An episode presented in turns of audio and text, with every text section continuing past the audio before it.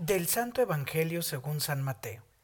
En aquel tiempo, mientras iba de camino subiendo a Jerusalén, Jesús llamó aparte a los doce y les dijo, Ya vamos subiendo a Jerusalén, y el Hijo del Hombre va a ser entregado a los sumos sacerdotes y a los escribas, que lo condenarán a muerte y lo entregarán a los paganos para que se burlen de él, lo azoten y lo crucifiquen, pero al tercer día resucitará.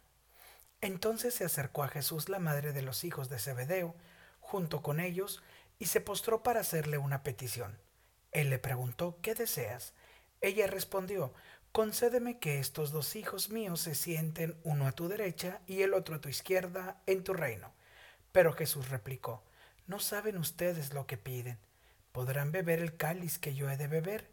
Ellos contestaron, sí podemos. Y él les dijo, beberán mi cáliz, pero eso de sentarse a mi derecha o a mi izquierda no me toca a mí concederlo, es para quien mi Padre lo tiene reservado. Al oír aquello los otros diez discípulos se indignaron contra los dos hermanos, pero Jesús los llamó y les dijo, Ya saben que los jefes de los pueblos los tiranizan y que los grandes los oprimen, que no sea así entre ustedes.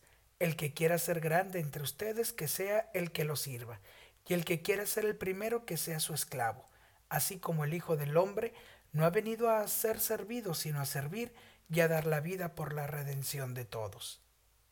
Palabra del Señor.